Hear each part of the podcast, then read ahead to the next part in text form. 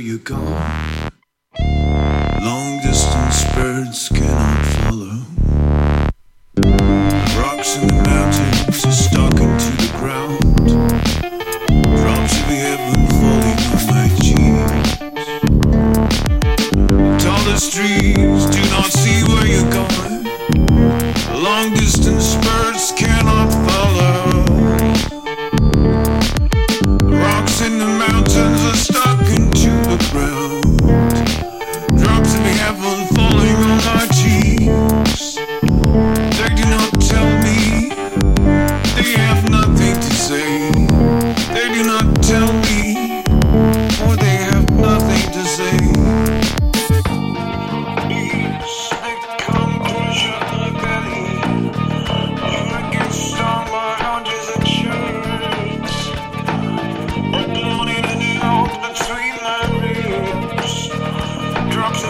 Thank you.